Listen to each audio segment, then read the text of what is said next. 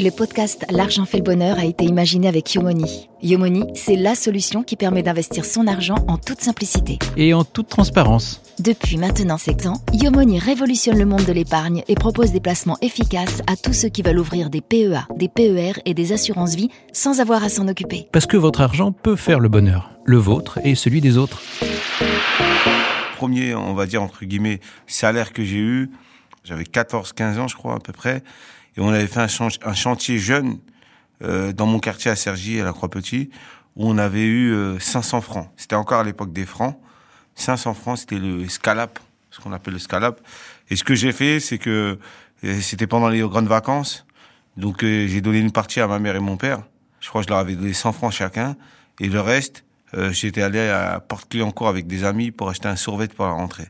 Voilà ce que j'en ai fait pour nous, c'était énorme. 500 hein. francs à l'époque, quand tu as 14 ans, c'est l'équivalent de 500 euros aujourd'hui. Quoi. Donc c'est beaucoup d'argent.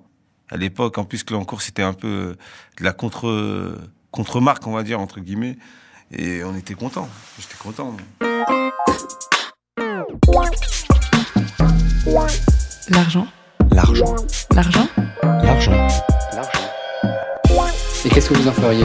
Le bonheur. Le bonheur. L'argent. Fait. Fait. Le... L'argent fait le bonheur. Bonjour et bienvenue pour cet épisode de Noël de L'argent fait le bonheur. Ils étaient sept, sept à se succéder pour cette première saison. Vous les avez entendus parler de leur premier chantier, de Rahan, de nuits passées dans la rue, de gentils organisateurs, de fouilles en Égypte et surtout, au fond, de thunes, de finances, d'oseille, de capital, de pognon, de liquidité. Alors pour glisser nous aussi quelque chose sous votre sapin, on vous a concocté un best-of des leçons apprises et données. Vous y apprendrez par exemple avec qui enterrer un cadavre, comment suspendre le temps, ou boire le meilleur des dons pérignons et plus important encore, comment aider votre prochain. Leçon 1, gérer ses débuts avec l'entrepreneur Mourad Boudjelal et Serge Trigano, ancien président du Club Med. Souvent, les bonnes idées, euh, elles existent, elles sont en l'air. Il ne s'agit pas de les trouver, il s'agit juste de les attraper, quoi. Et, là, c'est le cas. Enfin, m'a permis de sortir, euh, de, sortir de la moise, quoi, c'est sûr. Après, j'ai eu la chance de, faire plein de best-sellers, d'être le leader en heroic fantasy, des BD comme Landfust. Je me suis aussi beaucoup amusé avec les blondes. Quand j'ai lancé les, blondes, on a vendu des millions, quoi. C'était un, succès hallucinant. Mais euh, l'argent, moi, j'en parle de façon très libérée parce que j'ai pas fait ça pour gagner de l'argent, moi. Moi, j'ai fait ça pour faire des livres, pour faire des bouquins. Je voulais faire des livres et que les gens aiment. Et il se trouve que quand les gens aiment les livres que vous faites, ils en achètent. Et qu'ils en achètent beaucoup, et qu'ils en achètent beaucoup, vous gagnez de l'argent. Mais dans ma vie, chaque fois que j'ai décidé de faire quelque chose, je me suis jamais dit comment je vais faire pour gagner de l'argent. Je me suis toujours dit qu'est-ce que j'ai envie de faire? Sinon, j'en aurais gagné beaucoup plus. Il y a plein de choses que j'ai laissé passer parce que ça m'intéressait pas. Je veux dire, gagner de l'argent, je sais pas.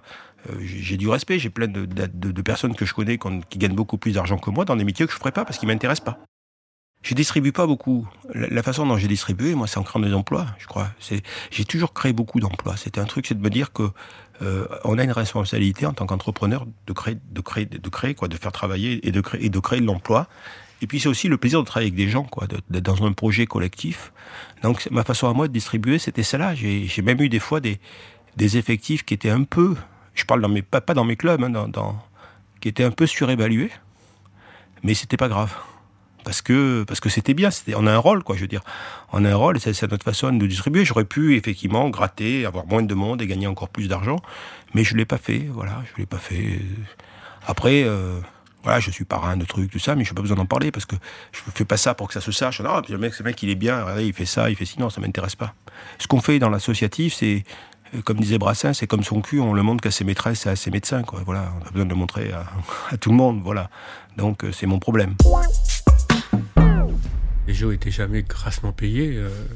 Enfin, on était logés, on était nourris, on s'amusait, les gens travaillaient. Mais honnêtement, quand je raconte ça, personne ne peut me croire. On travaillait 18 heures par jour, 7 jours sur 7. Euh. Personne parlait des RTT, de sa retraite euh, et, des congés. Et c'était une époque tellement incroyable que de la raconter aujourd'hui, ça fait un peu vieux con, parce que le mec, il a bu. Je veux dire, euh, voilà, c'était comme ça, et c'était passionnant. Et le soir, à 2 heures du matin, le chef de village vous invitait dans sa chambre, il faisait des, spaghettis parties, et on se bourrait la gueule et on bouffait, voilà. Mais ça, c'est une époque qui n'existe plus. Le rêve du club, c'était une utopie d'une société sans argent. où, où tout est compris. Euh, vous payez avant de partir votre transport, votre hébergement, votre nourriture et tout. Le seul truc que les gens payaient, c'était les consommations au bar. Et la légende veut qu'un jour, un, des responsables du club, Jean-Pierre Becquerel, est dans un train et voit un enfant en train d'enfiler des perles. Et je ne sais pas comment, il a l'idée de se dire, mais on pourrait peut-être créer notre propre monnaie et, donner à chacune des perles une certaine valeur. hein. Et, c'est comme ça qu'on fait les colliers de perles, ce qui est pratique, parce que quand vous êtes en maillot de bain, c'est pas pratique d'avoir son portefeuille. Donc les gens avaient un collier de perles, il y avait les boules blanches, les boules dorées les boules noires, et chacune avait sa valeur, et vous alliez au bar, vous payiez avec votre collier de perles. Ça avait un avantage formidable pour les clients, c'est que vous n'aviez pas à vous trimballer du fric, et ça avait un avantage formidable pour le club, c'est que la dépense était un, incolore et une odeur. Donc vous vous rendiez pas compte de ce que vous dépensiez, sauf à la fin, quand il fallait payer les colliers. Ben, voilà, c'est une formidable, euh, formidable invention du club. Comme toujours, quand vous créez votre monnaie, vous créez une fausse monnaie. Et donc, comme les, les, les, les perles les plus chères étaient les, les, je crois, donc un certain nombre de gens achetaient des boules blanches et les peignaient en noir. Et un jour, euh, dans, un, dans une cour d'un des villages du club, il pleut, les colliers sont là et on voit nos, nos perles noires devenir blanches parce que quelqu'un les avait peints et avait fait de la fausse monnaie. Tristan Bernard, immense homme de lettres du début du XXe siècle, aimait à dire que l'argent n'a pas d'odeur, mais qu'à partir d'un million, il commence à se faire sentir. Manière de dire que si gagner de l'argent peut changer une vie, ça commence en général par les proches, l'entourage. Comment gérer les arrivistes, les opportunistes, les profiteurs? Comment rendre à ceux qui ont par le passé tendu une main? Autant de situations auxquelles ont été confrontés Anthony Bourbon, créateur de FID, et Frédéric Jousset, aujourd'hui connu pour sa fondation dans le mécénat d'art, Art Nova. Quand t'es pauvre et que tu deviens riche, bizarrement, tout le monde te parle, tout le monde t'ouvre les portes, alors qu'à l'époque, évidemment, ton téléphone ne sonnait pas beaucoup. Donc dans ce sens-là, c'est facile. Les gens n'ont aucune fierté, aucun ego. Ils avaient beau t'avoir craché dessus, ils vont revenir te dire que t'es un génie euh, et que c'est trop bien, qu'ils ont toujours cru en toi. Et c'est pour ça qu'il faut être capable de s'entourer de personnes qui étaient là quand tu n'avais rien et qui t'ont accompagné au fur et à mesure euh, de ton évolution. Parce que tes nouveaux amis, évidemment, seront bien moins fiables. Et si jamais tu euh, redeviens pauvre, ou en tout cas que tes affaires vont moins bien, ils t'abandonneront aussi vite qu'ils t'ont aimé euh, quand ils ont vu ton argent. Mais j'ai besoin d'amis qui me font rire, qui m'apprennent des choses, qui me font découvrir des choses. Quelqu'un qui est juste là comme une chaise et qui est là, qui sert à rien. Enfin, j'ai pas de temps à perdre. Vous devez être capable d'être égoïste et de trouver les bonnes personnes autour de vous. Et tout le monde me dit dans les conférences quand j'en donne, mais moi j'ai plein d'amis. Je dis je vais te donner un filtre et comme ça tu vas voir si tu as des amis. Le filtre il est assez puissant, vous allez voir ça, ça, ça écrème. Le filtre c'est de tous tes amis là qui sont autour de toi, combien seraient prêts à venir enterrer un cadavre d'une personne que tu aurais buté. Et si tu te dis ah ben non, lui il me balancera à la police, à lui il voudrait pas salir les mains, c'est que c'est pas des proches sur qui tu peux compter dans la vie. Tu dois avoir des gens qui sont prêts à faire des choses graves, à, à garder ton cash, tu leur donnes un million en cash, ils le conservent pour toi et ils tapent pas un euro et ils te demandent rien quand ils te le rendent. Ça c'est très très rare. Et déjà si vous en avez deux ou trois, soyez extrêmement contents. Je pense que si t'en as un, c'est déjà une chance exceptionnelle. L'argent fait le bonheur. À partir de 2004, la société est fortement rentable. Alors, c'est des petits chiffres d'affaires, mais on devait faire 14 millions de chiffres d'affaires, on faisait 4 millions d'EBITDA, donc euh, donc c'était très profitable. Euh, et puis, euh, il y a une accélération phénoménale parce qu'en fait, on a lancé ce concept de euh, centre d'appel offshore, hein, qui était notre marque de fabrique à l'époque. Aujourd'hui, le groupe est beaucoup plus diversifié que ça. Euh, mais on était un peu tout seul dans ce couloir de nage, et donc on avait des progressions euh, de plus de 80% du chiffre d'affaires chaque année. Et donc en 2005, on fait notre première opération sur le capital de Webhelp. Et euh, nos actionnaires historiques sortent et les nouveaux rentrent sur une valeur qui est de 90 millions d'euros. Donc là, on comprend que euh, voilà, la, partie, si je peux dire, euh, est, est, assurée. Alors, je l'ai pas vécu comme un changement de vie où subitement je peux avoir accès à des choses auxquelles j'avais pas accès avant. Après, je pense que j'ai un corpus de valeurs euh, personnelles, euh, chrétiennes, etc., assez fort, qui fait que voilà, je, pense que j'ai une distance par rapport à, l'argent qui, me permet de garder le contrôle.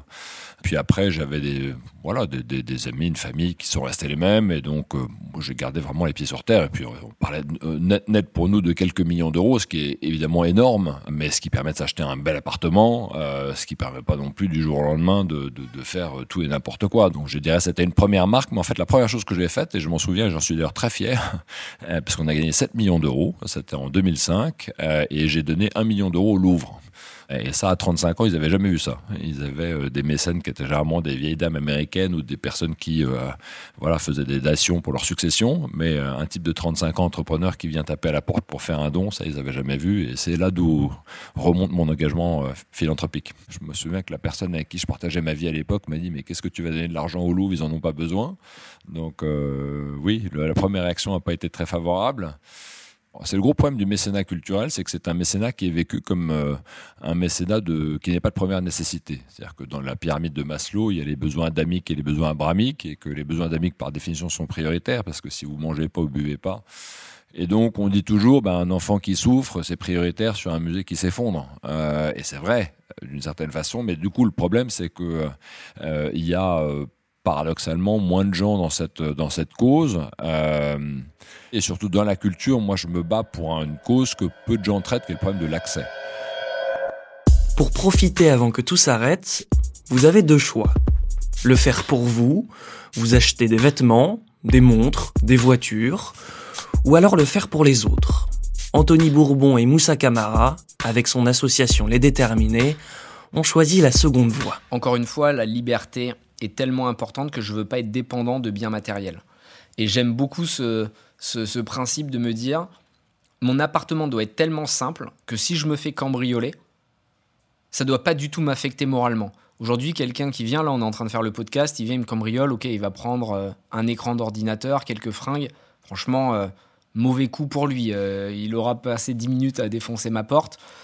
J'ai eu une période où j'achetais des montres, des voitures, et en réalité, c'était une pression psychologique terrible parce que ta voiture, t'avais peur qu'on te on m'a cassé les vitres, crevé les pneus, t'as des montres dans la rue, t'es pas bien parce que tu sais qu'il y a des gens qui sont tellement chiens qui sont prêts à te, à te défoncer pour attraper ta montre. Enfin, c'est une angoisse en fait. Alors qu'aujourd'hui, cette simplicité matérielle me permet de me concentrer sur des choses qui peuvent être considérées comme du luxe. Effectivement, tu le disais, mes repas tout faits chez Journée d'ailleurs, qui me livrent une fois par semaine tous mes repas. J'ai plus qu'à les mettre au micro-ondes, ça me coûte 100 euros par semaine. C'est plus cher sûrement que si je faisais des courses, quoique. Mais c'est un luxe que j'adore et pour moi ça vaut toutes les montres du monde parce que je déteste cuisiner. J'ai juste à acheter des oranges de temps en temps, je me fais un jus d'orange le matin, gros kiff, et après je bois de l'eau. Si t'as juste à boire de l'eau pour être content, c'est une vraie liberté d'esprit quoi.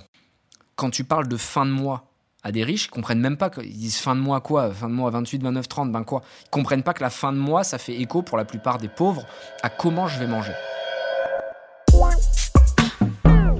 Je me disais parce que je gagne de l'argent, parce que j'ai mon entreprise et j'arrive à générer du, euh, du chiffre d'affaires, que j'arrive à me dégager du temps pour m'investir pour les autres. Pour moi, dans mon ADN, je ne peux pas concevoir que moi, qui ai grandi en France, qui est né en France, qui a bénéficié de ce que la République nous offre, euh, l'école gratuite, euh, les services publics, euh, les soins. Quand tu es malade, tu vas à l'hôpital si tu n'as pas les moyens et que voilà, euh, on peut t'aider, euh, une aide au logement. Même mes parents, ils ont bénéficié de ça. Euh, c'est pour ça qu'on a, ils travaillaient, ils essayaient de joindre les deux bouts, mais on n'a jamais été. et moi, je voyais ça, je voyais pas ça aux États-Unis. Aux États-Unis, c'est soit tu marches ou crèves. Il n'y a pas d'aide, il n'y a pas de système de, de, de, soutien, il n'y a pas de système social. L'école, pour la plupart, parfois, ils la payent et tout, etc. Donc, pour moi, réussir en France, payer des impôts, redonner et participer à l'effort collectif, c'est tout à fait normal. Si tu imagines, si tous les mecs qui gagnaient de l'argent se barraient, bah, il resterait quoi comme système? Et moi, j'ai toujours été dans cette conscience, c'était une responsabilité, surtout pour des gens qui viennent d'en bas comme nous, de pouvoir, une fois qu'on gagne de l'argent et qu'on réussit à un certain niveau, qu'on puisse redonner derrière, qu'on puisse être actif et moteur pour faire en sorte que de faire émerger d'autres personnes qui puissent aussi avoir les mêmes chances de réussite que nous on a eu. Et c'est après les États-Unis que je suis revenu avec un autre, une autre mentalité. C'est là où ça a été vraiment un déclic pour moi. Après les États-Unis, je suis revenu avec une autre mentalité en me disant qu'en vrai, finalement, l'argent qu'on gagne, l'argent doit être au service de l'impact qu'on veut donner. Les histoires de l'argent fait le bonheur nous ont aussi raconté parfois autre chose que de simples histoires d'argent et de réussites commerciales. Monter une entreprise, c'est une aventure, avec ses alliés, ses ennemis, ses joies bien sûr, mais aussi ses contreparties. Les hommes et les femmes qui sont passés devant ce micro ont aussi fait état d'un sentiment moins palpable que des pièces de monnaie, celui du vertige de l'argent. Gérer la réussite et assumer son statut de transfuge de classe ne sont pas toujours des choses simples, et c'est d'ailleurs ce que nous confiait Maria Coulon-Lamier, créatrice de la société lyonnaise Ubique, et Mourad Boudjelal.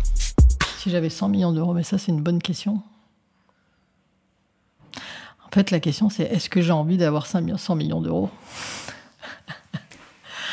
En fait, ça me fait peur d'un coup, ces 100 millions d'euros.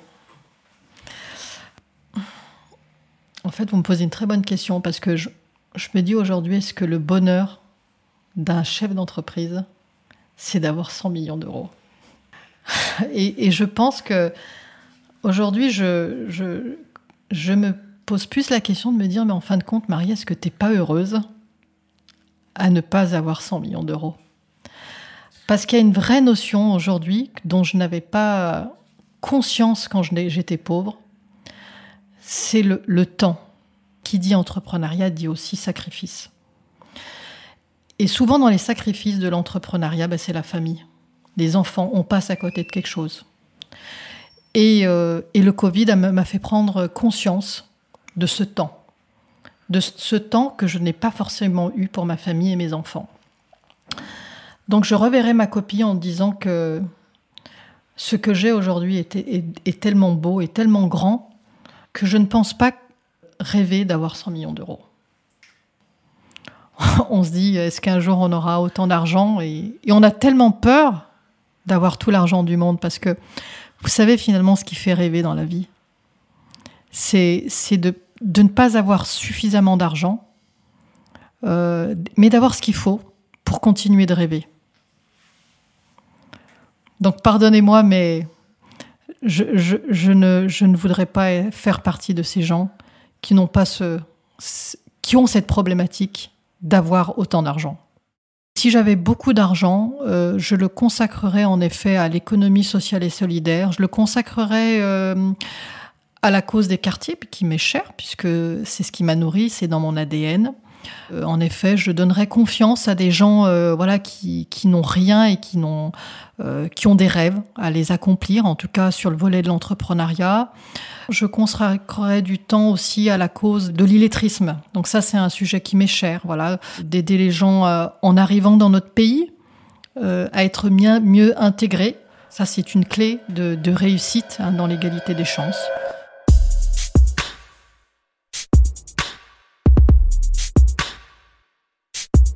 Une fois, j'ai essayé d'arrêter le temps euh, en me disant, je, vais me poser, je me poser. Je me souviens, j'étais à Miami, au Delano, qui était l'hôtel branché de l'époque, ça l'est plus aujourd'hui. Et j'étais, il était midi, j'étais au bord de la piscine. J'avais deux bungalows et je me suis dit, je vais me commander un Dom Pérignon avec du caviar. Et je vais mesurer l'écart qu'il y a entre la rue Baudin, d'où je viens, à Toulon, et le Delano à Miami, à côté de Will Smith à boire du champagne millésimé et, manger du caviar à midi. Voilà, mais c'est passé le moment. voilà, mais c'était juste un kiff que je me prenais pour me dire, est-ce que ça peut s'arrêter cinq minutes, juste mesurer tout ce qui s'est passé pendant ces années pour en arriver là, parce que ça n'a pas toujours été facile, quoi. Le problème, c'est que le temps passe et que ça s'arrête jamais. Il n'y a, jamais, de moment arrêté. Je sais qu'il m'arrive, il m'arrivait euh, de prendre une bouteille de vin en me disant que je bois un smig. Moi, j'ai toujours le smig en, en repère. C'est-à-dire que la culture du pauvre, on la garde toute sa vie. Alors moi, jusqu'à aujourd'hui, je me dis, si demain tout s'écroule, comment je fais pour vivre avec un SMIG Alors c'est grossier ce que je dis, euh, parce qu'il y a des gens qui vivent avec le SMIG, je veux dire, et, moi je me la pose la question, et des, fois, je me dis, mais t'as vu, t'as ça, ça, ça, ça, mais j'ai pas cette notion-là du tout. Moi, j'ai la notion où tout peut s'arrêter. Parce que quand on a la culture du pauvre, on a la culture de... Ça va s'arrêter parce que c'est pas normal. C'était pas comme ça que ça devait se passer, quoi. Et moi, je suis toujours dans cette logique. Donc j'ai beaucoup de crainte, j'ai beaucoup de peur. Et pourtant, je thésaurise pas, quoi. Parce qu'en même temps, je suis, je suis un oxymore ambulant. Je, pars du principe que, que le présent n'existe pas, que, que tout est furtif et que tout s'arrête et que donc il faut profiter avant que tout s'arrête. Parce que oui, mener des actions philanthropiques, c'est parfois nager à contre-courant de ce que l'opinion publique, le bon sens, votre famille ou votre banquier voudrait que vous fassiez. Tenez, allez poser la question à Olivier Legrain, industriel à la retraite et premier invité de la saison. Personne n'est prêt à mettre 3 millions, 3 millions et demi d'euros pour les migrants en France. Personne n'est prêt à mettre beaucoup plus de 20 millions d'euros pour une liberté de la presse. Personne. Personne. Et des gens qui ont des patrimoines 3, 4, 5 fois supérieurs aux miens. Les gens, par contre, ils veulent bien acheter des journaux. Ah, c'est sûr. Moi, j'achète pas des journaux. C'est pas mon truc. Mais le fait de ne pas avoir euh, une vie euh, pépère, quoi, me satisfait à un point énorme parce que être dans une baraque ou m'occuper de mes petits enfants euh, ou faire de, je sais pas, enfin maintenant plus personne ne fait de randonnée ou ou faire du bateau ou du golf, c'est monstrueux pour moi, c'est inimaginable. Je me, alors je sais pas comment je serai avec les années qui passent, mais aujourd'hui je me sens comme si j'avais 35 ans dans ma tête. Qu'est-ce que mes enfants pensent par rapport à ça? Ça a un peu évolué, mais je leur ai donné suffisamment d'argent pour acheter un appartement. Et je leur ai dit, le reste m'appartient. Et donc, euh, je ne sais pas ce qu'ils pensent au plus profond d'eux-mêmes. Je pense qu'ils sont à la fois assez admiratifs et à la fois assez inquiets. Mais ils, ont compris euh, que c'était comme ça que j'étais fabriqué, que c'était comme ça que je trouvais mon équilibre. J'ai un de mes fils euh, qui adore le homard et qui, chaque fois qu'on allait au restaurant, disait Profitons-en, il y a encore du blé, promenons les homards, parce qu'après, avec tout ce qu'il va faire, qu'est-ce qui restera?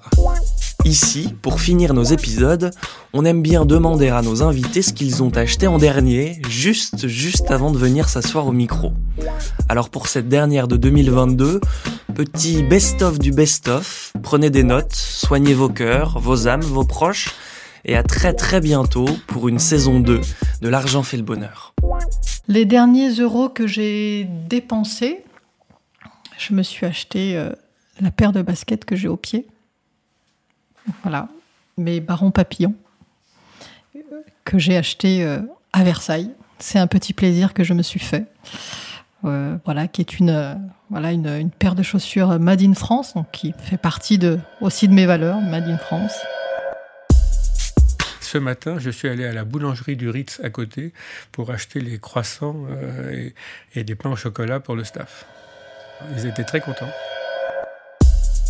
Vous allez voir que je ne mens pas. Le dernier achat que j'ai fait, parce que je suis un peu psychopathe de la propreté, c'est que je me suis acheté un spray pour nettoyer mon écran d'ordinateur parce que je l'utilise tellement qu'il est sale. Et donc là, j'ai pris le train hier pour le travail et j'y voyais rien tellement il y avait des traces. Et donc du coup, je me suis acheté un spray sur Amazon à 10 euros et j'ai bien comparé. Il y en avait avec deux euh, essuie-tout et il y en avait certains avec un. J'ai pris celui avec deux évidemment et j'ai l'impression d'avoir fait un bon achat.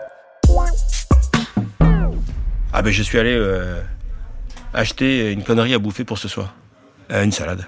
Ouais, un truc light parce que je veux pas. Je, veux, je, je descends jamais au petit-déj. Euh, parce que sinon je bouffe pour trois. Donc je m'achète une connerie la veille pour, le, pour me faire un café le matin avec une, une, une, connerie dans ma chambre. Et euh, je commande jamais de plateau repas parce que sinon c'est pareil quoi. Donc j'aime bien me prendre euh, une connerie et une salade et je mange une salade le soir. Dernier euro que j'ai dépensé, mais je sais pas. Je vais acheter des cacahuètes. je suis un, j'ai beaucoup de mal, j'ai un certain nombre d'addictions à la nourriture, surtout depuis le confinement. Je mange des amandes à longueur de journée, donc j'achète des amandes tout le temps. J'adore l'eau Perrier, euh, les amandes et l'eau Perrier. Je suis fou de vin.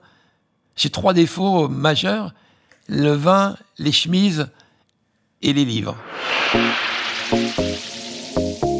Vous venez d'écouter un nouvel épisode de L'argent fait le bonheur, un podcast imaginé avec Yomoni, la solution qui permet d'investir son argent en toute simplicité. Pour en savoir plus sur Yomoni et leurs solutions, rendez-vous directement sur leur site yomoni.fr.